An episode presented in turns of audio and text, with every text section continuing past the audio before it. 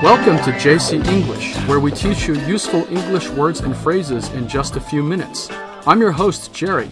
Hello, I'm Cecilia. 欢迎大家收听 JC 英语从洛杉矶发来的 Podcast。 For today's dialogue, we're going to talk about something that's always on everyone's mind time. 对，那今天我们就来聊聊关于时间的话题哈。其实大家都觉得，哎，这英语时间有什么好说的？我们小学、中学都学过了，确实是这样。但是呢，我在以前的工作中啊，就会发现，呃，其实很多人都搞不清楚这个时间哈，都会出状况。 Yeah, so you're probably familiar with the term what time is it? To which you'd answer it's 12 o'clock or maybe 1:15 or 2:30. 嗯，那你这个回答特别像我们中国人说的哈，What time is it？几点了？十二点了，呃，一点一刻了，两点半了哈。但实际上英语里呢有两种说法，一种呢是二十四小时为单位的，还有一种呢是十二小时为单位的。那比如说下午三点，你可以说 three p.m.，也可以说 fifteen o'clock，是这样吧，Jerry？ Well, actually, we'd say 1500 hours, which is military time for 3 p.m.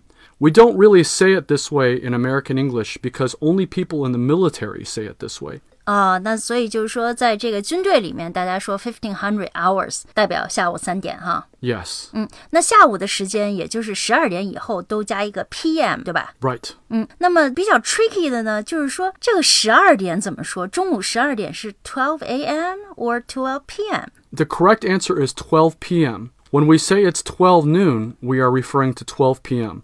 I know this is confusing for lots of English learners in China. 嗯，对，确实是这样。我自己以前就搞不清楚啊，我说哎，应该是 twelve a.m. 吧，是上午，但实际上呢，应该是 twelve p.m. 所以大家一定要记住，这个中午十二点就是半天的这个临界点呀，要要用 p.m. 来表示。 That's right. And remember, 12 a.m. means midnight. 嗯，对，twelve a.m. 呢就是凌晨的意思哈，所以千万不要搞混了哈。这个一个 a.m. 一个 p.m. 错了一个字母呢，这个时间就差的是天壤之别了。那么我们刚才说这个下午和晚上的时间用 p.m. 表示，那么早上的时间怎么表示呢？ Well, if you want to say that it is 9:15 in the morning, then you can say it's 9:15 a.m. 如果表示早上的时间呢，你就要在时间后面加一个 a.m. 比如说九点一刻就是 nine fifteen a.m.，那别人就知道这是早上的时间了哈。实际上理论上讲啊，过了这个 midnight 就是凌晨以后，就可以用 a.m. 来表示时间了。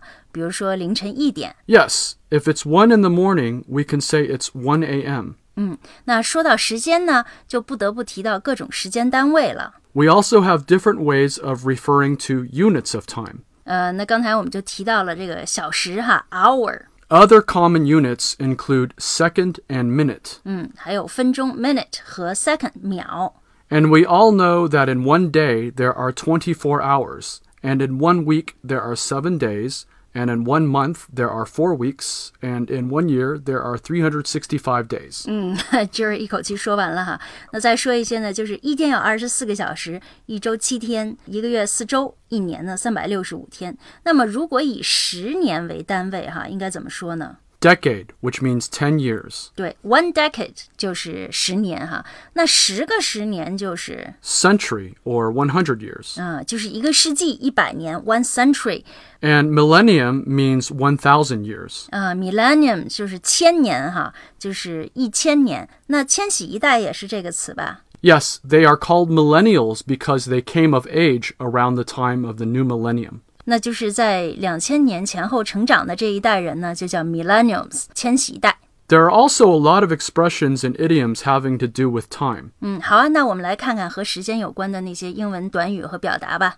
For instance, you can say, I'm running out of time when you do not have much time left. 嗯，这句话我经常说，好像 I'm running out of time，我没有时间了啊。Out of something 表示没有的意思。 You can also say, time is of the essence, which means it is important to get something done in a set amount of time. 嗯，time is of the essence，这个有点时间就是生命的意思吧。 Right, so you can say it in this sentence When it comes to baking a cake and making sure it does not get burnt, time is of the essence. 啊，当谈到烘烤蛋糕并确保它不会被烧焦的时候呢，时间是至关重要的哈。 Another common phrase is behind the times, which is similar to out of fashion and is the opposite of being ahead of your time. 嗯，behind the times 就是过时了哈。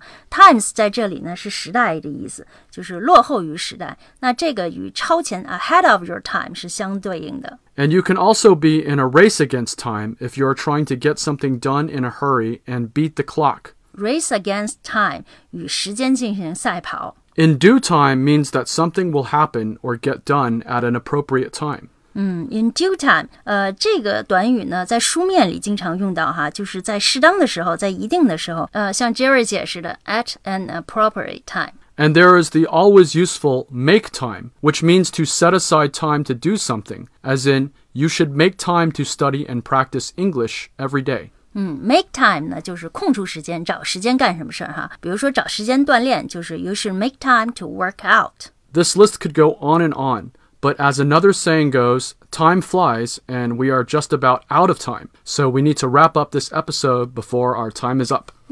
Jerry 一口气说了好多跟 time 有关短语哈。Time flies 呢，这个是我们客套的时候经常说啊，就是一见面说，哎呀，time flies，long time no see 哈，就是这个时间过得好快呀，好久没见你了。Yes, that's right. So until next time, keep reading, studying, and practicing your English. 好，那我们今天的节目就到这里了，因为 time's up 到时间了，我们跟大家聊一聊时间的话题，希望大家都喜欢。想对照文字进行学习的朋友呢，可以关注一下我们的微信公众号 JC 英语，每期节目都有配套的文字推送。那么如果想每天利用碎片时间跟我们一起学英语的朋友，可以了解一下我们的会员课程，在微信公众号 JC 英语的后台呢，就能找到试听的链接。那我们的会员课程呢，是一周进行六天的推送，在工作日呢，每天有两个栏目的推送。All right, time to say goodbye. See you soon. Bye bye. Time keeps on slipping, slipping, slipping into the future.